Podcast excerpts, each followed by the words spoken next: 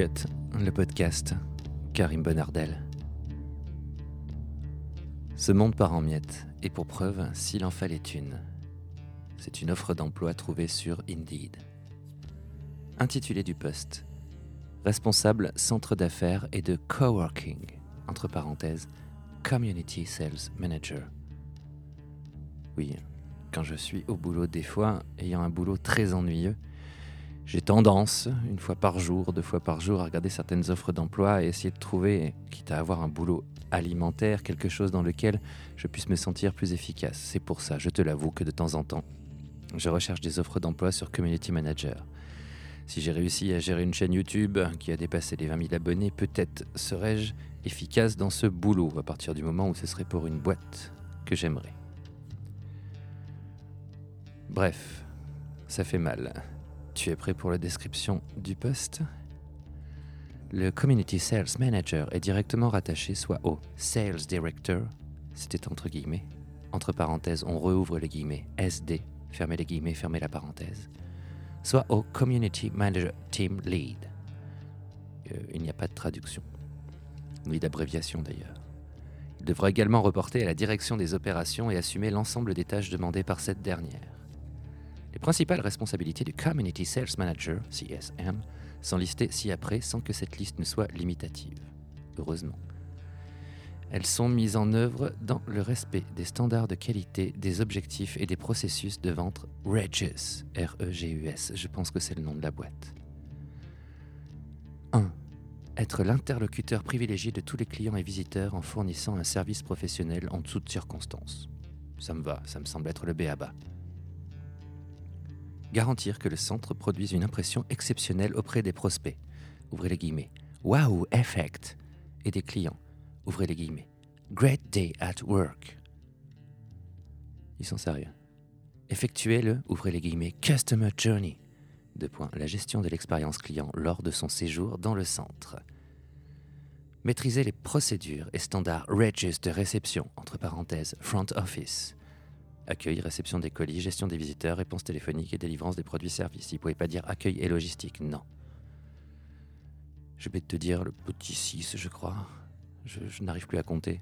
Gérer la relation client, de l'arrivée au départ et la satisfaction client. Gestion des demandes et des commandes, anticipation des besoins de façon proactive, fidélisation des clients existants et des nouveaux clients. Longue durée comme courte durée. Mettez-toi. Il travaillera en collaboration avec l'Area Sales Manager, ASM, pour la planification et l'exécution des renouvellements de contrats clients, notamment en se répartissant la responsabilité des dossiers, bureau, domiciliation, l'ASM conservant les cas clients complexes ou difficiles. Résoudre tous les problèmes des clients visiteurs et suivre la résolution, à titre d'exemple, suivi des questionnaires de satisfaction, réponse aux tickets, gestion des plaintes, escalade de problèmes à la hiérarchie atteindre le niveau des objectifs définis et révisables chaque année, taux de satisfaction client, NPS, maîtrise du collectif IPC, être l'animateur de la communauté au moyen de la gestion du calendrier des événements hebdomadaires et mensuels et des visites de voisinage.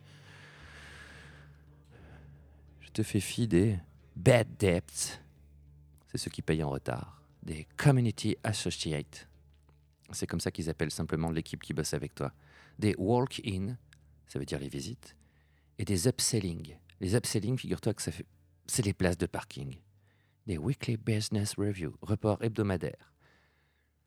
Cette boîte est à Mélan, à côté de Grenoble. Hein. C'est pas une boîte américaine de la Silicon Valley sur laquelle j'ai lorgné. Je vais naturellement leur écrire, leur écrire à eux pour leur demander, mais pourquoi? Pourquoi est-ce que vous faites ça? Que s'est-il passé dans votre vie? De quoi avez-vous été victime pour oser faire ça? En d'autres termes plus directs, c'est quoi ton problème? Ce monde part en miettes. Ce langage utilisé, c'est de l'apparat, c'est de l'ostentatoire. Comment rendre des mots que tout le monde connaît en termes incompréhensibles? Tu sais, pour se donner une petite prestance. Quel vocabulaire vais-je employer pour me définir en tant qu'humain? Ça me rappelle le langage juridique. Acquéresse, le dit machin, prorogation, votre bien dévoué. Ça fait spécialiste. C'est ce que j'appelle perso du vent. Du dispensable, du rien. Ces gens qui écrivent des annonces comme ça sont probablement vides, désespérants. Et je comprends pas. Peut-être que si, je comprends trop. Nous musiciens, est-ce qu'on n'est pas aussi des fois ostentatoires sur notre pratique? Regarde ne serait-ce que les rappeurs. Oh, je retire, les rappeurs sont pas musiciens, mais ce sont pourtant eux que l'on voit le plus en photo en studio. Tu sais, ils posent devant des tables de mixage de 48 pistes, ils en utilisent qu'une, mais ils appuient sur tous les boutons pour faire genre. Genre quoi? Genre rien. Tout ça pour te dire. J'ai un Noué signature. Et qu'est-ce qui m'amène? Est-ce qu'il va me faire jouer mieux?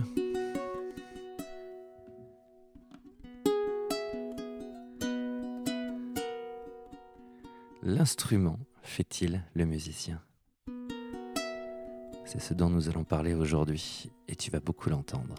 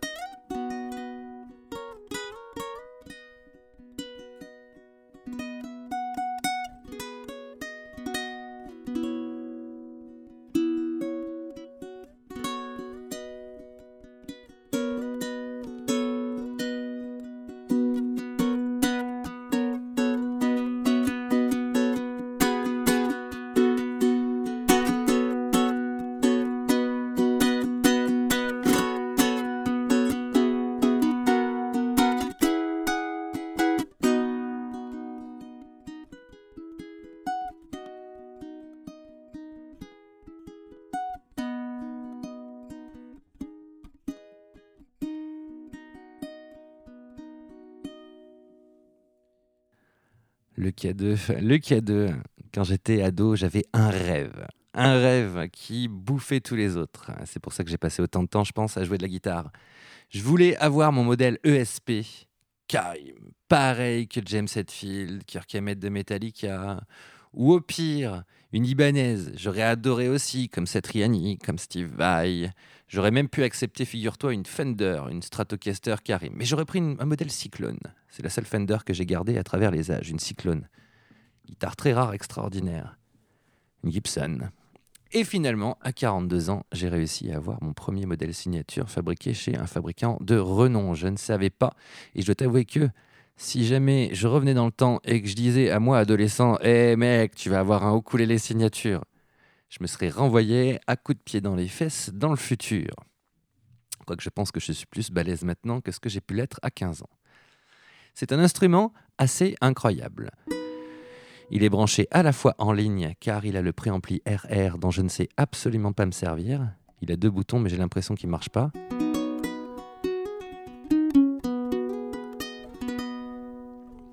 Et puis j'ai mis les deux overheads à droite et à gauche, histoire que tu aies un son spatial. L'instrument fait-il le musicien? Euh, je dois t'avouer que je ne sais pas. Je prends toujours l'exemple de fais jouer David Gilmour sur une guitare corte à 200 balles et ce sera quand même super beau à écouter. Je pense que le musicien fait d'abord le musicien. C'est son toucher, c'est son sens du rythme essentiellement, et c'est son choix de notes qui vont faire que ce qu'il joue est joli. Mais ça me rappelle qu'hier soir, on a regardé un documentaire sur Léonard de Vinci. Et Léonard de Vinci, certaines de ses peintures très abîmées font l'œuvre de restauration. Et lorsque tu restaures quelque chose, tu redonnes. Bon, un Léonard de Vinci, même vieux, euh, la Joconde par exemple, c'est très très joli. Son sfumato, t'as vu, il se cultivé maintenant. Mais imagine simplement la voir quand elle était fraîche. La Joconde, la peinture. Je pense qu'il y aurait plus de détails à l'intérieur. Va-t-on mixer David Gilmour pour un album avec une corte et un ampli, un ampli à deux balles, les petits Fender 15 watts à transistor? Euh, Fais-lui faire un album comme ça, enregistré euh, juste avec mon matos par exemple, et fais-lui faire le même album avec sa Strat 001, euh, ses amplis iWatt, tout ce qu'il a, et fais-le mixer par un excellent ingénieur du son qui a des bons micros et un bon matos. Quelle va être l'expérience auditive que tu vas préférer en réalité, on va avoir tendance à acquérir un instrument de très bonne facture et plutôt cher lorsque on en est au stade où on veut plaire encore plus, rajouter la dimension du son, euh, plus de fréquence probablement, plus de volume des fois, dans l'oreille de celui qui nous écoute. C'est quelque part essayer d'être plus précis sur la musique que l'on fait. Avoir un énorme instrument, c'est aussi, et c'est quand même l'essentiel lorsque tu es musicien, même quand tu as le feu sacré, c'est de te faire plaisir et de ne pas avoir mal aux doigts, en l'occurrence, lorsque tu joues du ukulélé. Le premier truc à avoir, c'est le confort de jeu, c'est indispensable. Si en plus tu trouves l'instrument joli, tu vas constamment revenir vers lui et tu n'auras pas mal. Ce sera une sensation que le cerveau va apparenter à du plaisir et il va t'inciter à continuer à jouer. S'il a un son qui te plaît pas ou qui commence à te lasser par rapport à toutes les autres musiques que tu écoutes, tu vas avoir tendance à le laisser de côté. À chaque fois, c'est ça. À travers un instrument absolu, on cherche une pratique de la musique autant absolue. On ne veut être limité par rien, ni être habitué, ennuyé par un son qui ne nous plaît plus, ni galérer à appuyer sur les cordes, ni arrêter de le trouver moche et de se dire qu'est-ce qu'il est pas beau. Avoir un instrument de qualité, c'est s'assurer une pratique régulière et intensive de la musique. Et automatiquement, eh bien, ça va avoir tendance à nous rendre, je le pense, meilleurs.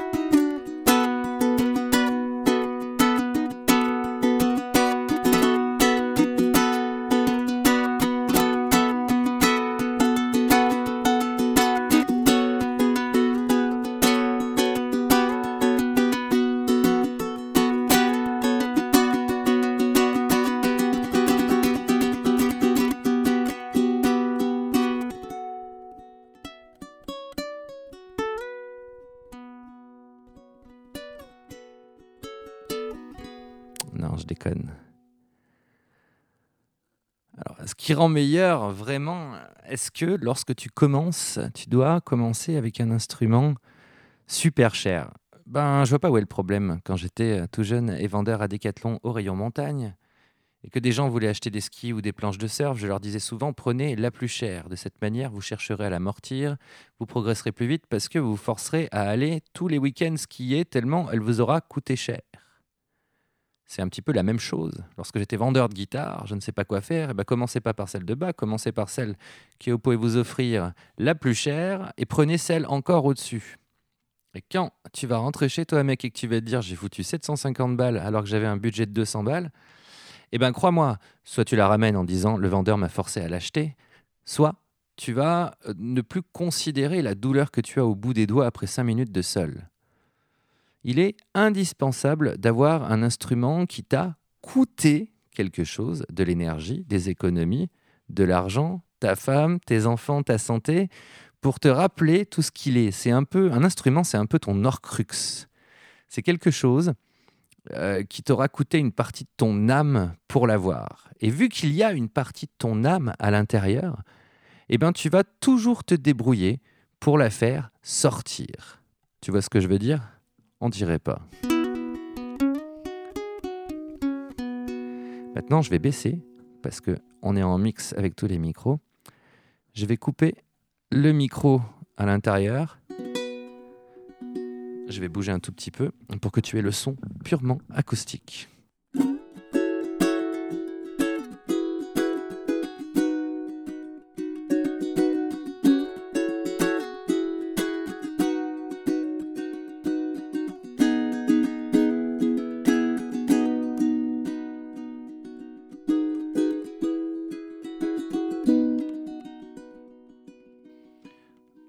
En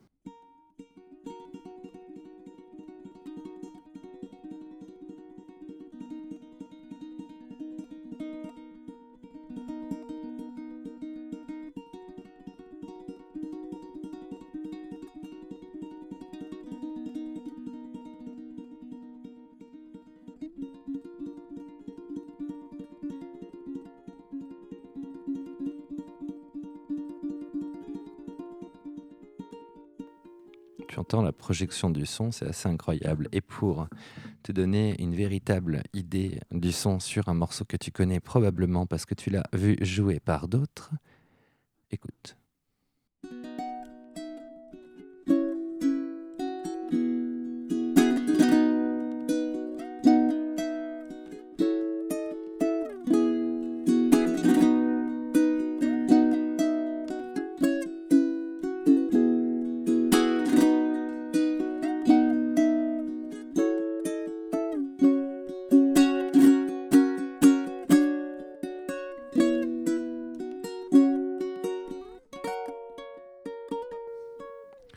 Tu as vu, alors en plus sur mon UT1K, lorsque j'avais baissé le chevalet, j'ai eu la corde aiguë qui frisait. Si tu regardes toutes mes vidéos YouTube, de toute façon, c'est le détail sur lequel tu vas le plus cogner. C'est que toute ma corde de mi aiguë, pardon, c'est pas une corde de mi aiguë, euh, ma corde de la aiguë, j'ai encore vraiment du mal avec le nom des notes sur le ukulélé versus la guitare, frisée, quoi qu'il se passe. Là, j'ai retrouvé.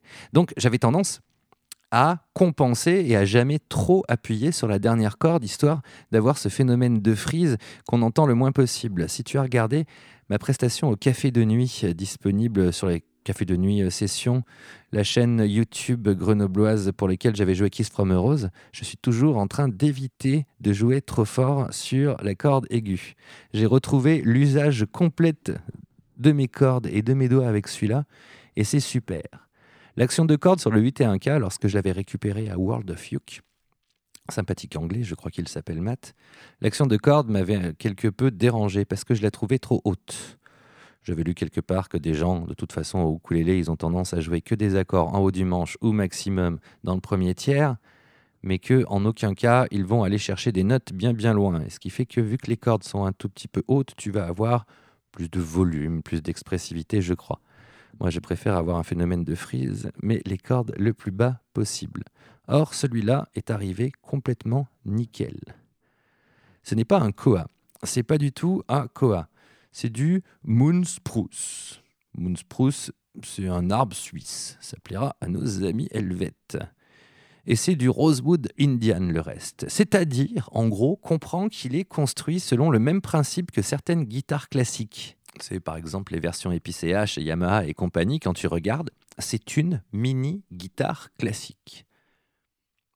Le son à vide, comme tu as pu t'en rendre compte, est juste extraordinaire parce que tu te demandes comment quelque chose comme ça est capable d'avoir d'un volume de projection comme ça et surtout une complexité des harmoniques. Je n'ai pas encore remis le micro direct à l'intérieur, tu ne vas avoir que le son. Je vais essayer de le faire durer le plus longtemps sur un accord. Écoute bien toutes les harmoniques qui se dégagent et la complexité du son.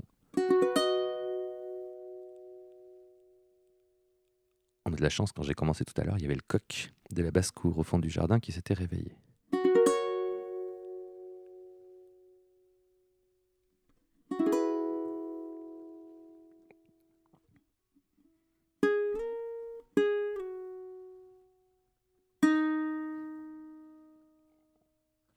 Les cordes dessus sont évidemment les Blackwater à Noué Je n'en connais plus d'autres. Dès que je joue sur un autre ukulélé avec d'autres cordes, je perds tous mes repères global donne-moi un tirant assez fort et je pourrais l'utiliser toute ma vie. Je rêve de cordes qui ne se cassent jamais et qu'il ne faut jamais changer. Les mécaniques et la tête sont, comme tu as pu le voir, sur les modèles, bah, les modèles Moonbird justement, ils sont derrière. Mais par chance, ce ne sont pas des mécaniques en 1-1, c'est-à-dire que quand tu fais un tour, ça fait un tour en haut aussi. C'est des rapports, des petits rapports que je connais pas, mais qui sont beaucoup plus précis, qui tiennent l'accord. Mais euh, c'est extraordinaire. C'est le seul truc d'ailleurs que tu t'attends auquel tu t'attends lorsque tu achètes un gros, une grosse guitare, un gros ukulélé, une grosse basse, c'est ne pas s'embêter avec un accord qui ne tient pas. Bon, tu connais de toute façon ces modèles, c'est le modèle phare de la série Moonbird dont Anoue Noué fournit tous ses endorsés en général. Tobias Elof joue avec, Kalei Gamiao a fait une, une tournée complète aux États-Unis avec un UT200. Et euh, beaucoup de gens commencent à le considérer comme la Rolls. Et euh, c'est vrai que je m'estime chanceux, chanceux et, euh, et je, ne saurais jamais comment les remercier d'ailleurs de, m'avoir fabriqué ça. Je dois t'avouer que je ne comprends pas du tout. Parce qu'on ne peut pas toujours non plus récompenser le culot. Car dans la concrétisation de ce projet, c'est juste une histoire de culot. J'aime beaucoup ce diagramme de K2, cet inlays qu'ils ont mis dessus. C'est un symbole pour moi très vivace, non, qui ne me rappelle pas des souvenirs quand j'étais enfant. Mon père n'est pas mort sur le K2, ni mon grand-père. Personne de ma famille que je connaissais de près ou de loin n'est mort sur le K2, mais il y a une symbolique dans cette montagne que j'adore. C'est évidemment un fantasme que j'aurais de ne serait-ce qu'être en bas pour pouvoir prendre une photo ou la voir, un petit peu comme voir véritablement l'Everest, tout en sachant que jamais de toute manière je ne pourrais aller là-haut. Il y a beaucoup de choses euh, qui me paraissent impossibles, mais le K2 fait partie de ces choses entre le possible et l'impossible. Imagine, je fais un stage, je n'ai plus le vertige. Imagine, d'un seul coup, je rentre dans une passion pour l'alpinisme de glace. Imagine, j'arrête de fumer, j'arrête de boire. Jour de Champix aujourd'hui. Eh bien, peut-être que, et imagine, j'économise 40 000 dollars pour aller là-bas. Eh bien, peut-être que je pourrais me dire, tiens, j'ai fait le K2. Et c'est pour ça qu'à travers chaque note que je vais faire sur cet instrument, il y aura ce glacier du bottleneck, ou ce flocon de neige, cette pyramide presque parfaite, qui symbolisera non pas l'impossible, mais le très difficile. Non, je déconne.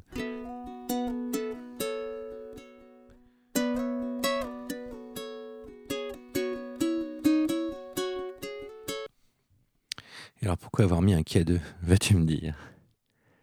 Eh bien, quelque part, c'est tout bêtement parce que, vu que je m'en sers, comme je disais, pour en faire des tutos, des gens vont galérer, des gens vont trouver ça difficile, mais ils auront toujours la symbolique que faire de la musique, c'est un petit peu comme de l'alpinisme. Tu le fais par étapes, tu t'acclimates et tu montes et tu arrives de plus en plus au sommet.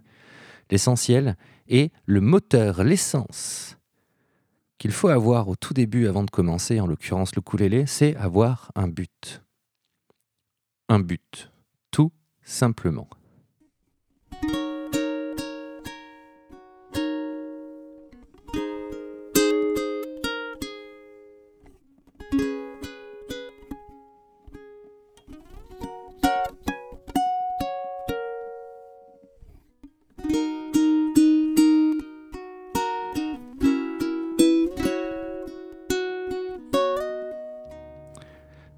Non, je vais pas te la jouer entière et complète. Il n'empêche que c'est cette chanson que j'avais vue interprétée par Jack Shimabukuro qui, moi, m'avait donné envie de me dire on peut faire tout ça, juste avec ça, et eh ben je veux le faire.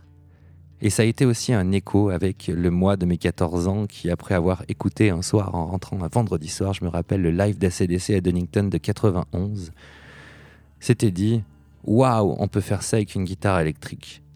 Je veux le faire. Il faut que tu aies des choses sur cet instrument que tu veux faire. Et plus haut sera ton but, plus difficile il sera à atteindre, mais plus satisfait et fier de toi tu seras, de tout ce que tu as escaladé, du dénivelé que tu as fait, du chemin que tu as parcouru. Donc, je ne sais pas si l'instrument fait le musicien, mais un bon instrument peut faire un très bon musicien. Je vous remercie de votre écoute et je remercie aussi Zoom sans qui le son de ce podcast ne serait pas exactement le même. Rappelle-toi que tu peux te joindre et participer, voire soutenir mon bordel ambiant en nous rejoignant sur Patreon, patreon.com slash Karim thérapie. Je te souhaite une bonne soirée si tu écoutes ça le soir, une bonne journée de boulot si tu l'écoutes dans la voiture, et je te dis à très vite.